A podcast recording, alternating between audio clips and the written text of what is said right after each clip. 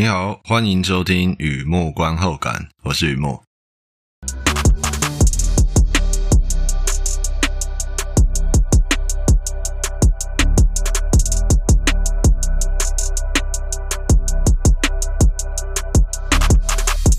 今天呢，来分享追剧心得。今天分享连续剧，有过心跳的人会在分手时说谎。我梦见黛西·琼斯与六人组。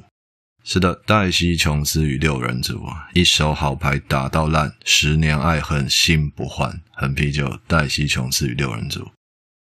和以前一样，现在聊一下这套剧大概在演什么。这是一套音乐与爱情的连续剧，描述乐团成员在镜头前分享他们的追梦过程。很像访谈纪录片，回想七零年代，匹兹堡有一群年轻人创作音乐，到洛杉矶争取更多的表演机会，认识制作人，调整做音乐的理念，以及这趟旅行里的聚散离合。初一带着初心，出名接着出事，工作事业就是这个样子。团员们自己的生活也不平静，总在梦想与现实之间挣扎，直到一切稳定上轨道了。却意味着时候到了，是他们接近巅峰的一刻，也是他们宣布解散的一刻。大约二十年来，没有一位团员公开说明过，而现在，他们愿意在镜头前分享那段最炽热、最骄纵的回忆。Daisy Jones and the Six，Amazon Studios 直播，全剧共十集，每集大约四十分钟。Scott Neustadter、Michael H. Weber 两位制作人，Riley Keough、Sam Claflin、Gamila Molole、Suki Waterhouse、Will Harrison、Josh Whitehouse、Sebastian Jacome、Nabia B 多人主演连续剧嘛。故事来自美国作家 Taylor Jenkins Reid 的同名小说《一年有情，十年无悔》啊，梦想与现实为爱而璀璨。是一套有在创作的人看了会哭趴的爱情剧。特别介绍，哎，这集要特别介绍 Daisy Jones and the Six，他们唱的歌是专门为剧打造的，Soundtracks 就像一个虚拟乐团的专辑，名叫 Aurora，这 Aurora 极光吧，Aurora，据说登上 iTunes 排行榜冠军。我个人最爱专辑里面 The River 这首歌。内容有关梦想的河流，你是否愿意跟我一起漂流？我大概已经单曲循环一万遍之类的啊，这几天一直都在听。另外啊，如果你有追这套剧，应该有注意到常见的第一集、第二集替换成曲目一、曲目二，以此类推。因为集名就是歌名，每集名称都是经典摇滚歌曲，并且符合那集剧情想说的东西。看来编剧有在认真上班哦。尽管听说最近好像在罢工了，哦，那我没有那么精通摇滚乐，只认得第十集的名称啊，《Rock and Roll Suicide》是 David Bowie 的歌，拿来做最后一集的名字，我觉得非常好。但你也是知道的，Bowie 写了很多水很深的，我尽量在文章最后描述我感受到的。好的，在这套剧里有出现东西摔烂、录音带、灰狗巴士、毒品。酒吧、乐团、创作人，还有这些东西，我个人觉得蛮有意思的。连续剧资讯：Daisy Jones and the Six，黛西·琼斯与六人组，黛西与乐队，哎，都是指同一套剧。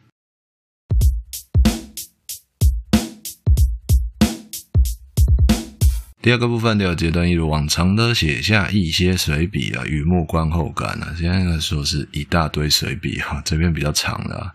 追完这套剧带给我什么样的感受？让我想到哪些东西？一开始的造就，小额抖内，小额大型，在我网站上有抖内按钮。如果你觉得我做东西还可以，欢迎支持与鼓励，谢谢你。好的，这次不用破题哦。Daisy Jones and the Six，剧名就是剧里乐团的团名。我对这套剧有很高的评价，尤其最后一集，我哭到邻居差点叫警察。那现在冷静坐下来写心得，我会说有在创作的人看这套剧比较有感，是小众，很明显我被打中。这篇心得会比较长哦，先聊瑕疵，因为这一丁丁聊完就没事了。最后一幕，最后一幕，男女主角重逢，看着他们一路走来，吻一遍，水一方，百转千回再相会。那一幕，女主角应门，完全打开门，那就太可惜。假如那一幕只拍到开门开一半，全剧终，那叫爱美加格兰美哦，不夸张了，朋友。有生之年最是悬念，联想诺兰那颗陀螺就有画面。嗯，现在窗外刚好开始下雨了，我录音应该会录到下雨声。好，我继续啊。Daisy Jones and the Six，我很佩服原著作者 Tyler Jenkins Reid，几乎把爱情的几种经典款都写在这故事里了，是小百科。这里的爱情也很奔放，我不知道跟作者射手座的个性有没有关系啊，但他确实有把爱情的那种炽热、那种情急攻心写得很好。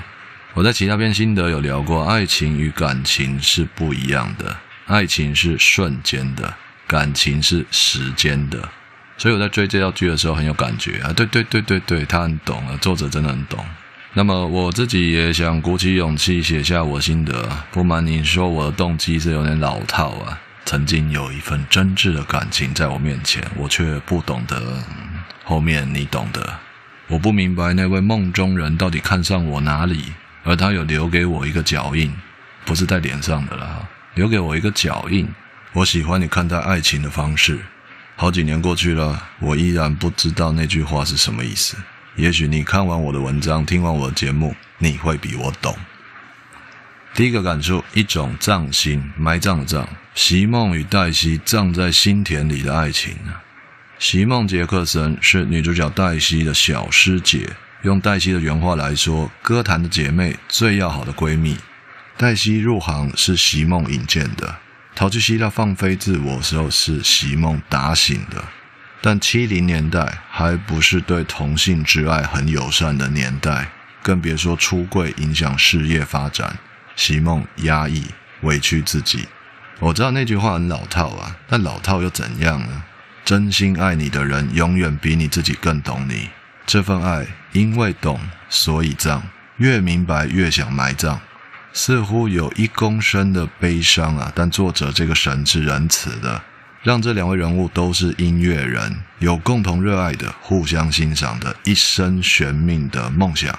所以我在最后一集很感动啊，看到他们同台演唱《The River》那首歌，很棒的一首歌。梦想的河流，你是否愿意跟我一起漂流？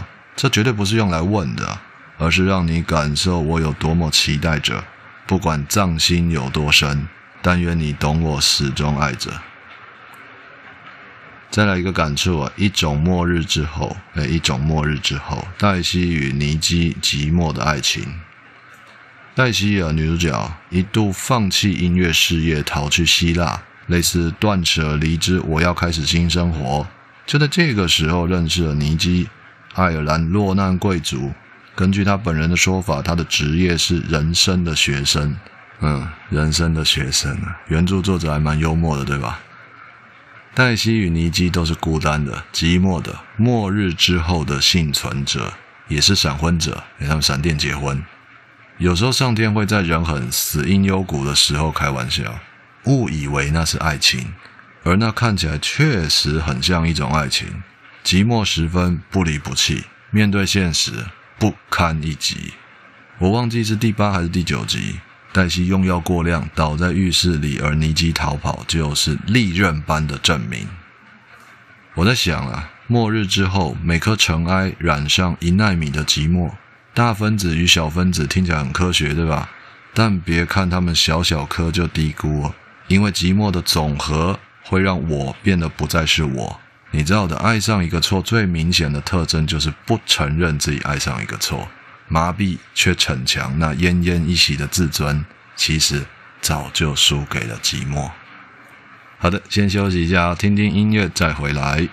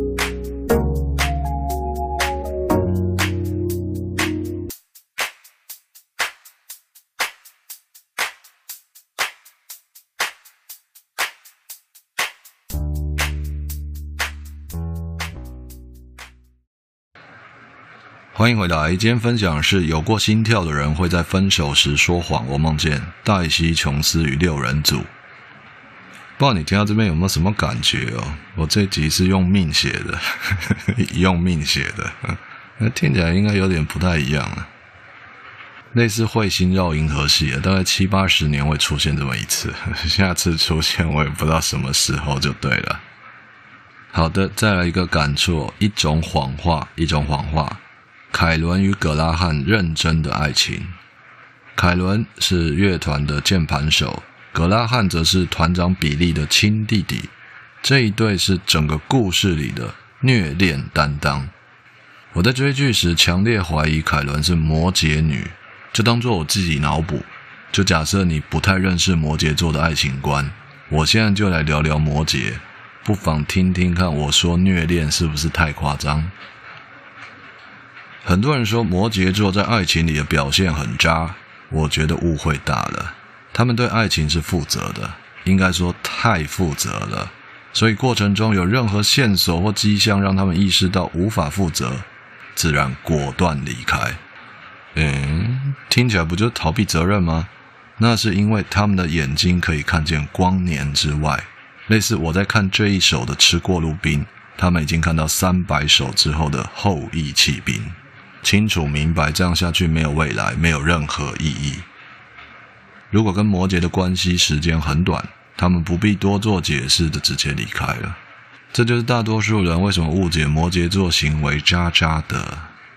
如果跟摩羯年久月深，麻绳捆绑之类的灵魂绑定了，例如这套剧里的凯伦与葛拉汉，嗯，说之前先让我喝一杯啊，会怎么样呢？他们坚持离开。选择说谎，在自己的心头上插刀。我看最后一集的凯伦与格拉汉在后台泪崩拥吻。老实说，我喝了不少杯啊。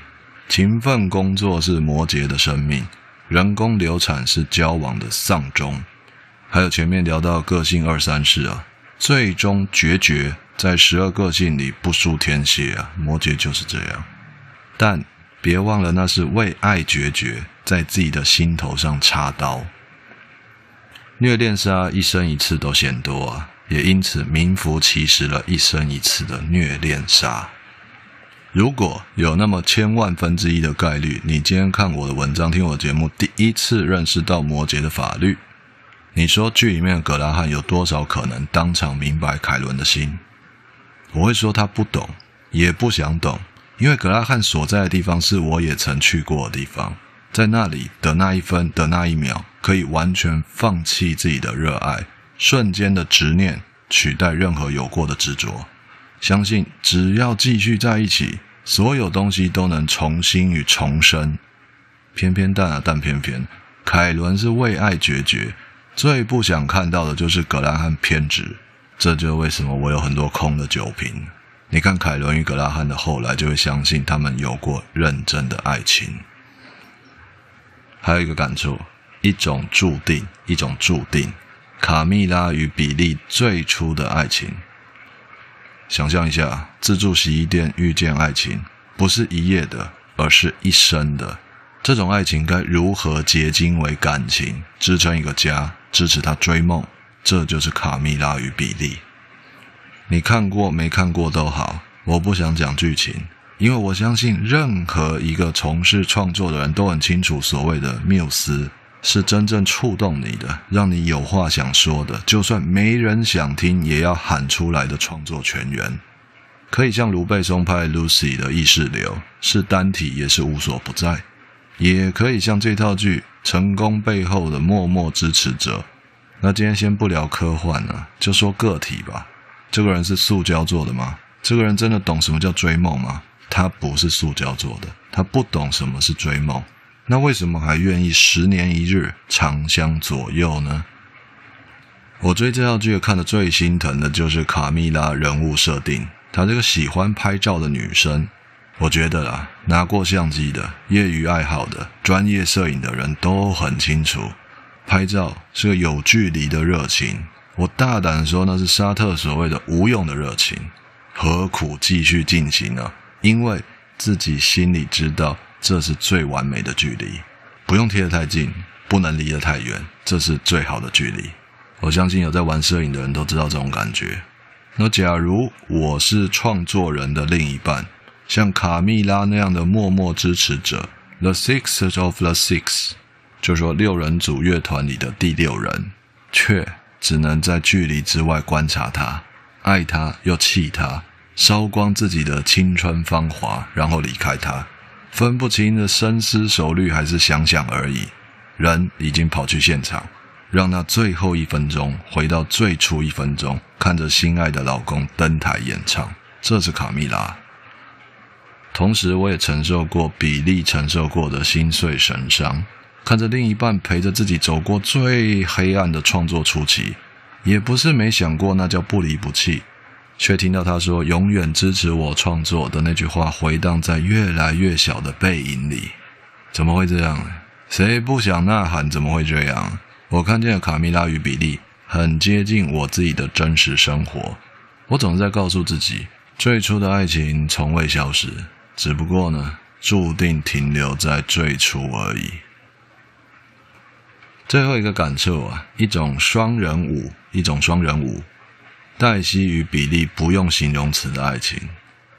Daisy Jones and the Six 是一套有在创作的人看了会哭趴的爱情剧，可能我夸大。可能我说事实，但先别管这一套剧。回想一下，从小到大有没有听过两个人在一起最好能有共同兴趣，不然很难长久下去。而我静下心来推敲过，为什么会有这样的说法？我能想到的是灵魂伴侣。所谓的共同兴趣只是一种抽象的存在，共同二字才是蛋糕上的草莓。彼此都是吃货，亦或是两人都受伤过。不限于兴趣，大千皆可共同。交集，交集，交集。地球上只能在交集里遇见灵魂伴侣。再让我多喝两杯啊，可能敢说火星上也是。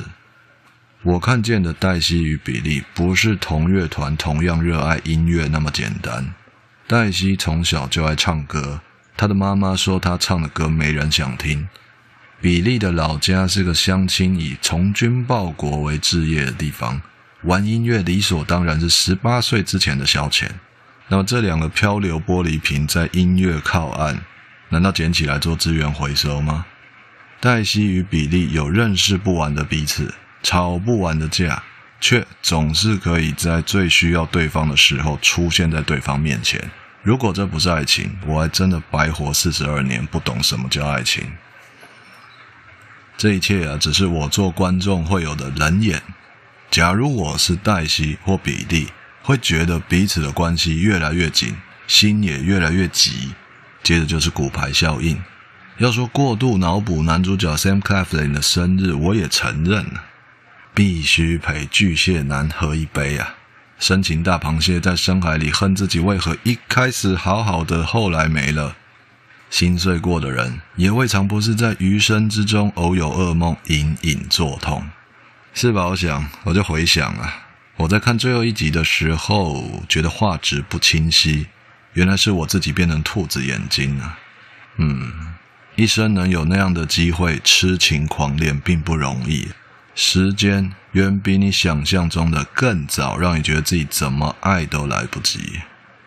然而，黛西与比利赶上了他们的最后一支舞，我很羡慕啊！有过心跳的人会像黛西一样，在分手时说谎，我不想继续坏掉；有过心跳的人会像比利一样，在别人提分手的时候疯狂告白，我什么都不要，只想继续坏掉。那是不用形容词的爱情，因为那就是爱情。他们的乐团解散，整套剧用访谈的方式，请每个乐团成员回想当初为何跌落神坛，一手好牌打到烂。但我相信他们有过光辉岁月，十年爱恨心不换，哪怕不说爱情，依旧是今生最炽热、最骄纵的浪漫，也是最心碎、最意外的 Rock and Roll Suicide。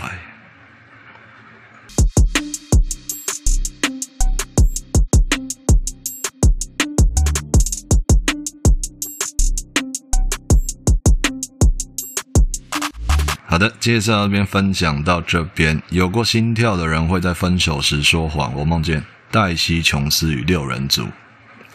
这个最后一段就不特别聊什么了，因为就是说这篇文章我写很久，非常久，我要把我想得到的全部都写下去了。